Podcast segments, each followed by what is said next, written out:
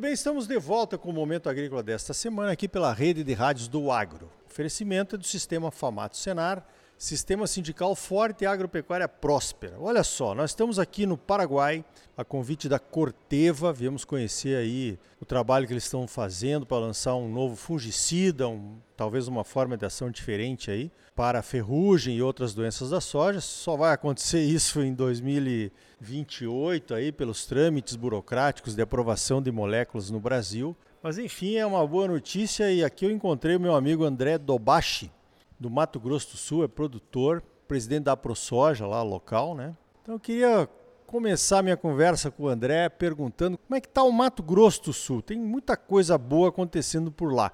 Conta para nós um pouquinho sobre isso, André. Bom dia. Bom dia, Arioli. Um prazer falar com você aqui. Uma honra te encontrar aqui no Paraguai, né? E o Mato Grosso do Sul, a proposta desse novo governo, que na verdade vem acontecendo desde o governo do Reinaldo, né, o governo passado, mas é uma proposta de industrialização do Estado. O Estado sempre foi protagonista de um agro muito bem feito, é só sobreviveu e expande no agro em função das boas práticas e da tecnologia que emprega a campo. E agora a ideia é que a gente traga a industrialização para o Estado para que a gente possa deixar um pouco mais da produção dentro do próprio Estado. Já há algum tempo a gente vem promovendo ações de incentivo à industrialização, que trouxe é, não só a indústria de celulose para o estado, desenvolvendo regiões que antes era explorada apenas por pecuária, pecuária de baixa produção, agora ela se viu aí muito valorizada pela vinda do eucalipto, né? Então uh, você vê aí fazendas sendo arrendadas por mais de 1.500, 1.800 reais por hectare e regiões que realmente não tinham muito além da pecuária para fazer agora com uma nova um novo desafio aí que é esse cultivo intensivo do eucalipto. E também a indústrias de, de etanol de milho, né, uma nova alternativa para o milho do, do Mato Grosso do Sul, que além de, de promover bastante a, a comercialização desse produto, né, ele também faz com que o produto seja industrializado e moído dentro da própria, do próprio estado, gerando não só mais divisas em função do incremento da comercialização do produto, mas também a fabricação do etanol e do DDG, né, que é uma, um, um alimento praticamente completo para o gado. Então a gente promove combustível, porque precisa de, de, de eucalipto para queimar esse, essas caldeiras aí de, de, de etanol, o etanol e a ração para o animal. Né? Então você vê que, que avanço aí na, na industrialização do Estado. E isso tudo fazendo com que a produção fique mais dentro do Estado, gerando mais divisas para o nosso Mato Grosso do Sul. Legal, vi também que o governador o Riddle, né, nosso amigo aí, produtor também, ganhou as eleições lá e tem uma visão diferenciada, com certeza. Também está trabalhando na rota bioceânica, que vai melhorar bastante a logística do Mato Grosso do Sul. Exatamente. Essa é uma das grandes dos grandes projetos para o Mato Grosso do Sul, é bioceânica, né, em função de tentar desenvolver uma rota entre um oceano e o outro. A, a ideia dessa rota é não só fazer esse canal de comunicação, mas é uma modernização completa no estado, porque além da rota principal, a proposta é fazer toda uma malha de logística que possa comunicar 100% do estado e levar toda a produção para dentro de um, de um canal único e também desburocratizar essa rota de, de escoamento de produtos. Né? Então a gente vai ter o benefício da logística, mas também da desburocratização do transporte. Então, com um único protocolo fitossanitário, por, por exemplo, você leva o produto de um lugar para o outro é, sem ter que ficar parando, sem ter que ficar fazendo novas inspeções na carga, isso tudo dentro de um conceito de tecnologia, inovação e conectividade, porque você precisa dessa tecnologia para integrar as informações que saem dali. E a outra questão é também explorar diversos modais de transporte, né? Porque a gente está com o porto de Porto Murtinho ali, que vai ser um, importante player aí nessa nessa rota bioceânica e a modernização do transporte rodoviário também. Legal, é o desenvolvimento acontecendo no nosso estado irmão, aí o Mato Grosso do Sul, né? Agora, André, você tem uma outra característica de liderança que é na questão da sustentabilidade. Outro dia eu vi numa entrevista alguém te chamando de embaixador. Conta para nós o que, que você está fazendo aí nas suas propriedades para melhorar essa questão que tanto nos afeta e é tão importante para a imagem da produção agropecuária, principalmente do centro-oeste aqui do Brasil. É, muito bom. Para mim é uma honra ter essa, esse apelido aí, né, que me deram, né, embaixador do carbono. A Bayer me, me, me, me promoveu, digamos assim. Mas uh, o estado do Mato Grosso do Sul, ele tem o, a missão de ser o primeiro estado carbono neutro até 2030 aí no Brasil. E realmente nós estamos trabalhando muito forte nessa bandeira da sustentabilidade no estado, é, uma vez que a sustentabilidade dentro do agro ela se traduz em fazer o que o produtor sempre faz, sempre fez bem feito, né? que é o sequestro de carbono via acúmulo de biomassa. Então a ideia é você pegar o carbono da atmosfera e fixar via matéria orgânica no solo, deixar ele preso lá, né? não, não fazer práticas aí que que queimam esse, essa, esse carbono de volta para a atmosfera. E com isso você vai sequestrando carbono e acumulando matéria orgânica no solo.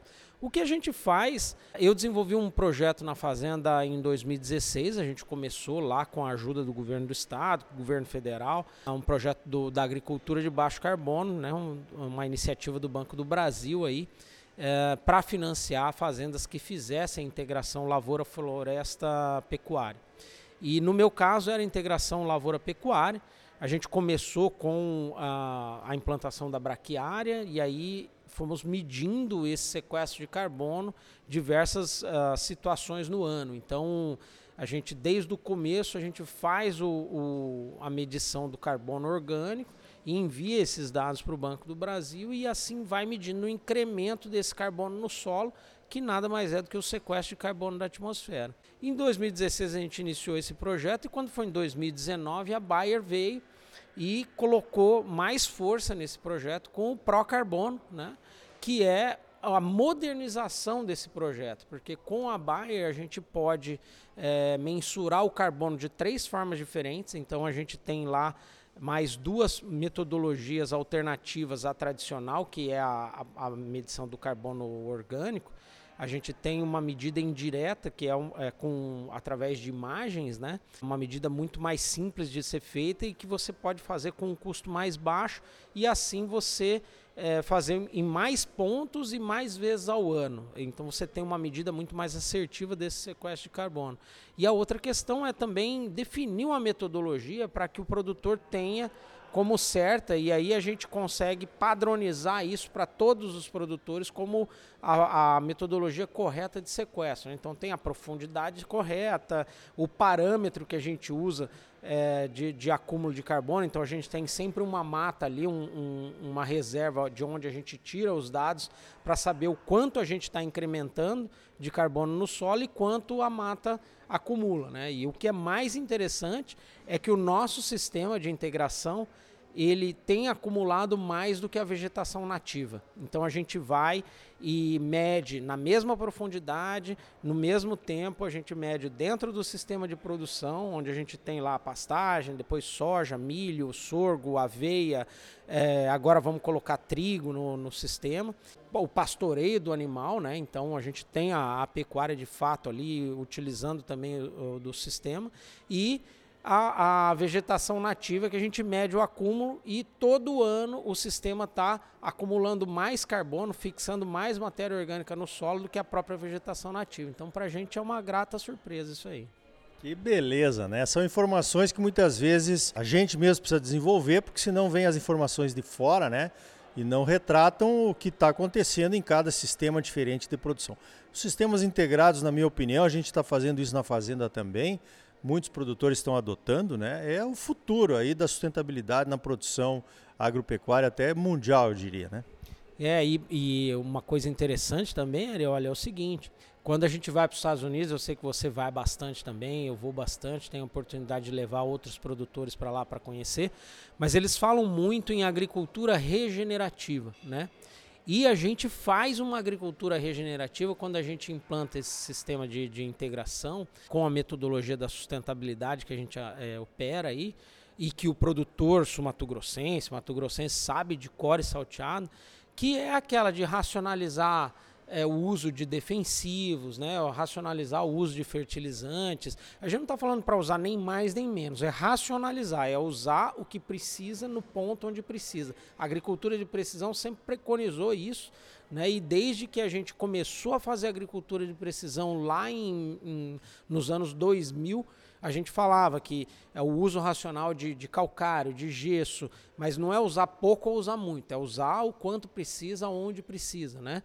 É, os, os, defensivos, é, a rotação de princípio ativo para que você possa usar cada vez menos produto, uma dose menor, né? mas uma dose eficiente, e sempre monitorando a área para que você entre, intervenha no tempo que precisa, de modo que daí você pode usar a dose que vai é, segurar a praga sem exceder aí o, o, o custo. Né? Então, toda essa racionalização de uso de insumos, aliado às tecnologias que fazem com que você tenha acúmulo de biomassa e tudo isso no sentido de incrementar a produção, porque a gente não está aqui para trabalhar de graça, é, é a agricultura regenerativa.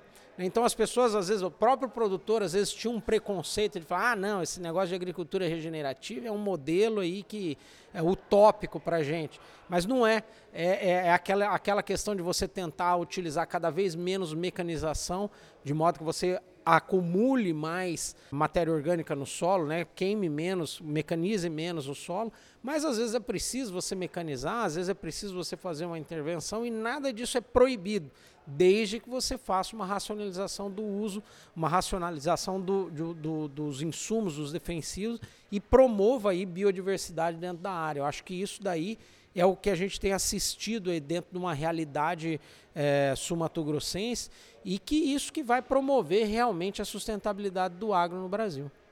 Muito bem, conversei com o André Dobachi, produtor em Mato Grosso do Sul. André, parabéns pelo trabalho e obrigado pela tua participação aqui no Momento Agrícola.